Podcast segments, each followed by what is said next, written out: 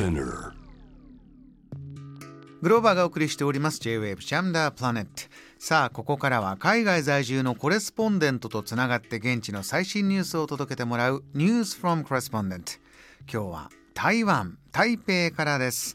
RTI 台湾国際放送の日本語番組パーソナリティ中野理恵さんよろしくお願いします。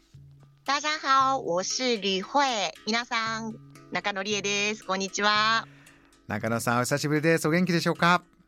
はい、元気ですよ。あのー台湾はね今月13日から隔離なしでの入国可能となりましたけれども、い、かがですかね？日本からの観光客の方とかも増えてますか？いや、それがですね、私の家の近所は観光地なんですけれども、正直まだあまり見かけないんですよね。んうん、ただ、飛行機の往来は確実に増えたなという印象はあります。街としては今ウェルカム待ってますよという感じでしょうか？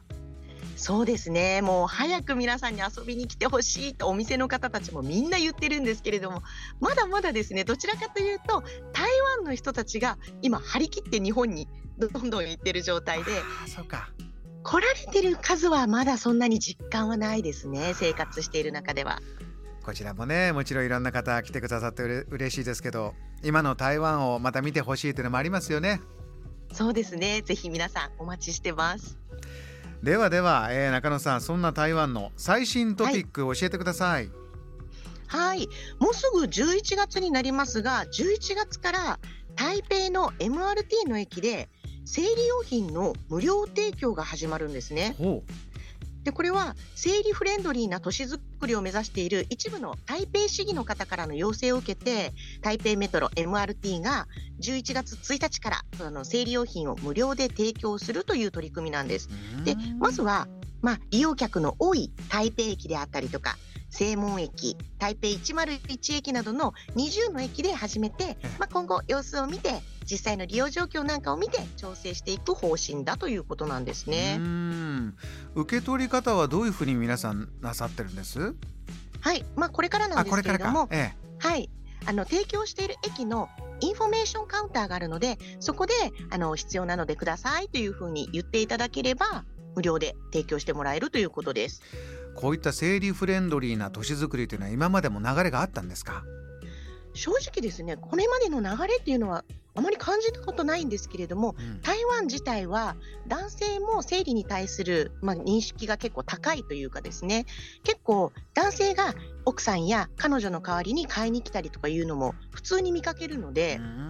まあ、そういった意味ではこの取り組みは自然な流れなのかなっていう部分もちょっと感じてますね。こういったことを学校の現場とか職場とかいろんな場面で理解が深まると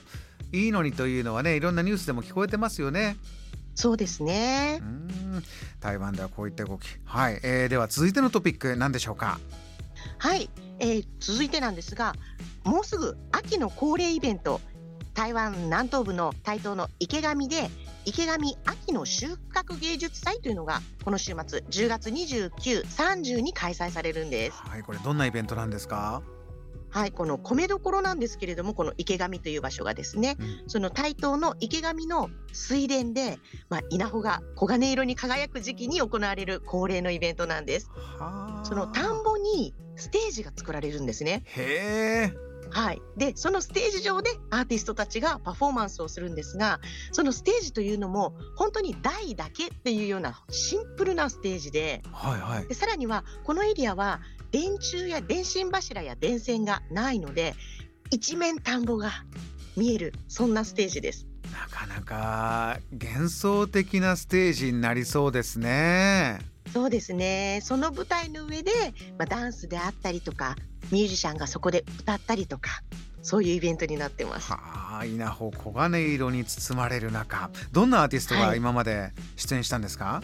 はい、これまでですね、台湾初のコンテンポラリーダンス集団、クラウドゲートだったりとか、あとは、プユマ族出身の歌姫、アーメイ、まあ、多分日本の方でもご存知の方が多いと思いますが、歌姫、アーメイや、うん。あと、同じくプユマ族出身の男性歌手のサンプイ、また、アミ族出身の女性歌手、アーリーンなどなど、台東出身のまあ、先住民族、まあ、台湾では原住民族っていうんですけれども、うん。先住民族の歌手とかが登場してますし、うんあとはそれ以外にもクラウドルーとか超進学ジョーエム・バーバーなどのもう話題のアーティストなども登場しています。はあ中野さん今年はどういった方が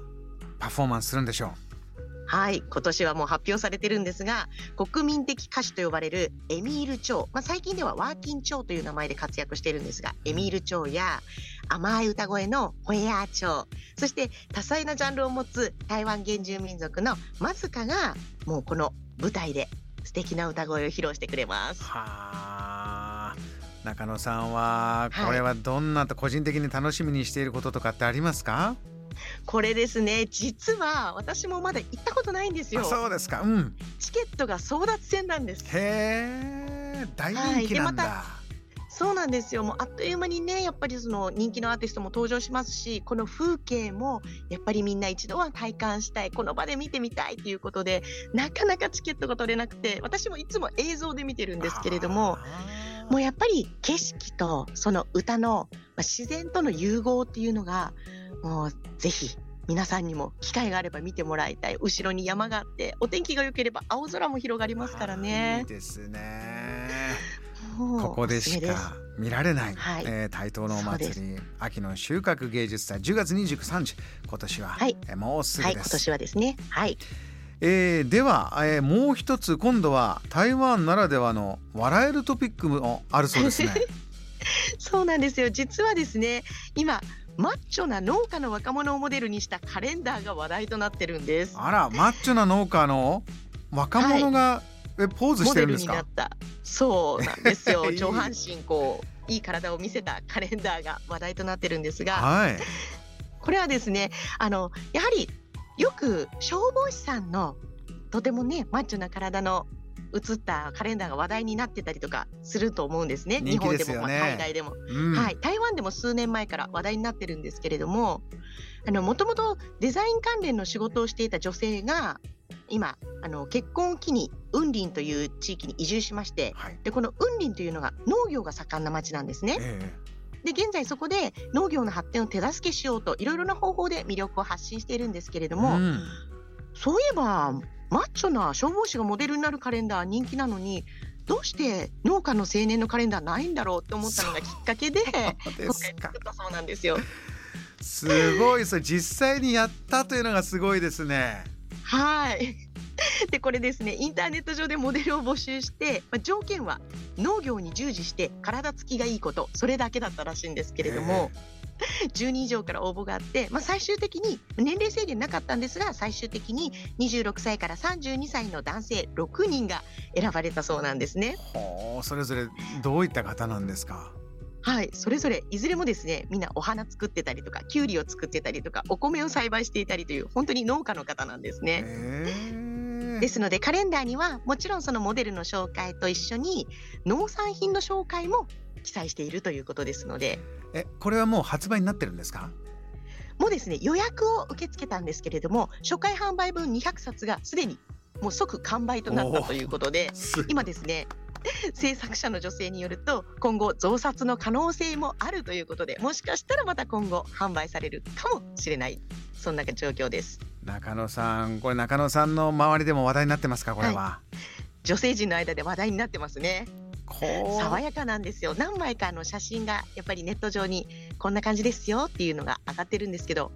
爽やかな上に本当に皆さんいい体つきをしていて別に特別鍛えたわけではなく本当にこの農業の仕事をしていていい体になったという方もいるみたいですよ。そうか。こういうのを入り口に農村に興味をもら、持ってもらおう。自分たちの農業っていうものに興味持ってもらおう。そういう思いが詰まってるんでしょうね。そうですね。でしかも今回購入者から交流会開催の要望とかも出てるそうであの予定では年末までに畑の中でディナーを楽しめる機会を作って、まあ、一般の人に農村の素晴らしさを知ってもらいたいななんていう計画もあるそうです。面白い、えー、農村盛り上がっていきそうです。また何か続報あったらぜひ聞かせてください、中野さんありがとうございました、わかりました。ありがとうございます。えー本日は台湾台北在住の RTI 台湾国際放送の日本語番組パーソナリティ中野理恵さんにお話を伺いました Jam, the planet.